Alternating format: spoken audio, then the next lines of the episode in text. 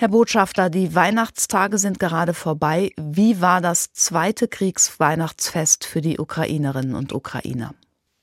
Ja, leider auch mit russischen Beschüssen vermerkt. Und also heute Nacht äh, wurde die Stadt äh, Cherson von den Russen beschossen. Der Hauptbahnhof von Cherson wurde getroffen.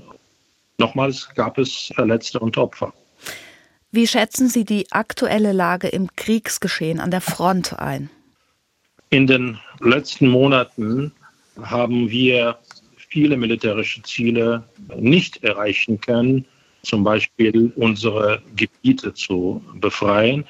Trotzdem, ich bin optimistisch, weil wir gerade heute sehen, dass wir in der Lage sind, erstens dank der westlichen Luftverteidigung immer besser unsere Städte zu schützen. Und hier gilt unser besonderer Dank an Deutschland äh, für die gelieferten Patriot-Systemen und Iris-T-Flugabwehr. Zweitens, es ist uns gelungen, verheerende Schläge gegen Russland zu führen. In den letzten Tagen wurden äh, fünf Kampfflugzeuge und ein großes Landungsschiff zerstört. Und es ist uns gelungen, äh, russische Flotte vom westlichen Teil des Schwarzen Meers zu verdrängen. Herr Makeev, Ihre Landsleute waren ja geeint und entschlossen, den russischen Angriff abzuwehren und diesen Krieg zu gewinnen. Ist das immer noch so oder sind die Menschen nicht auch kriegsmüde nach dieser Zeit jetzt? Nein, wir sind nicht kriegsmüde. Wir können es uns nicht erlauben. Ich höre über Kriegsmüdigkeit sehr oft aus Deutschland. Aber das ist die Kriegsberichterstattungsmöglichkeit, würde ich nennen. Nein, wir äh, Ukrainer verstehen, wir haben keine andere Wahl, als weiter äh, zu kämpfen, uns zu verteidigen und Frieden zurückzuerkämpfen. Sie haben gerade gesagt, Sie hätten viele politische Ziele nicht erreichen können. Es gab im Sommer auch die große Hoffnung in eine ukrainische Offensive, dass sie den Wendepunkt bringen konnte. Das ist ausgeblieben. Was denken Sie, woran liegt das? Wir kooperieren sehr eng mit unseren Verbündeten, auch in Deutschland und mit anderen NATO-Mitgliedern. Und äh, ich muss gestehen, so ein Krieg hat sich kaum jemand vorstellen können. Wir haben analysiert, warum einige von Kriegszielen nicht erreicht wurden.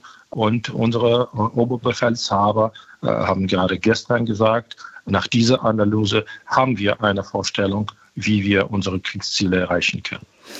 Und dass das bislang in Teilen ausgeblieben ist, schwächt das die Kampfmoral der ukrainischen Truppen?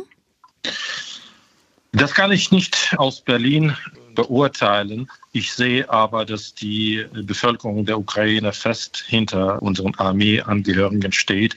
Und da müssen Sie auch verstehen, seit fast zwei Jahren führen wir einen bitteren Krieg äh, gegen ein überlegen Russland, welches überhaupt nicht äh, abscheut, Kriegsverbrechen zu begehen.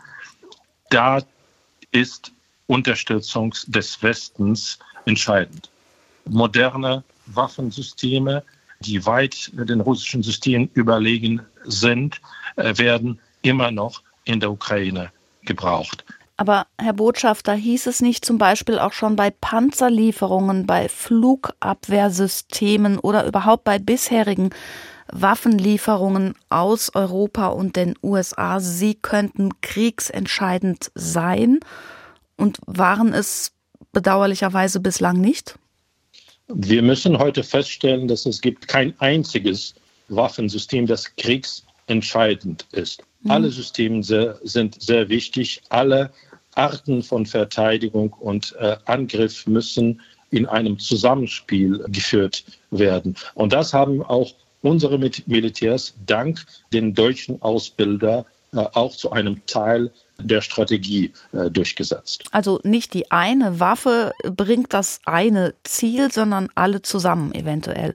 Alle zusammen mhm. und am besten gegen so einen Gegner wie Russland, welches nicht nur Ukraine bedroht, sondern auch öffentlich gemacht hat, dass es ein Kampf Russlands gegen Westen, gegen so einen Gegner könnte man nur gemeinsam gewinnen.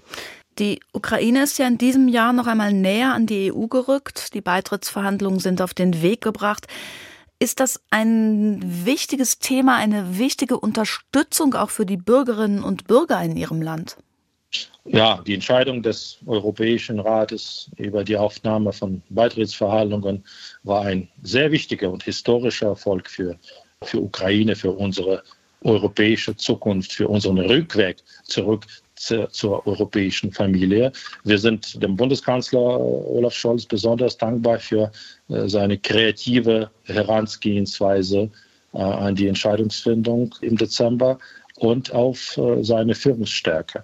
Und es gibt kein anderes europäisches Land, kein anderes EU-Mitglied, welches für diese europäische Zukunft äh, Blut vergossen hat. Sie sind jetzt seit mehr als einem Jahr als Botschafter Ihres Landes in Deutschland. Hätten Sie sich einfacher vorgestellt oder schwieriger? Äh, ich wusste, dass es keine einfache Aufgabe ist, aber ich bin auch von der Solidarität der Deutschen überwältigt. Äh, das ist etwas, was ich mir vor fünf Jahren kaum vorstellen konnte. Und das ist eine tolle Grundlage, diese Solidarität, diese Unterstützung, äh, fast familiäre Verhältnisse den Ukrainern gegenüber. Es ist etwas, was mich und viele meiner Landsleute dabei unterstützt, sich toll äh, zu empfinden als Teil einer europäischen Familie. Alexei Makeyev, der Botschafter der Ukraine in Deutschland, heute im SWR 2 Tagesgespräch. Herr Botschafter, vielen Dank. Ich danke Ihnen.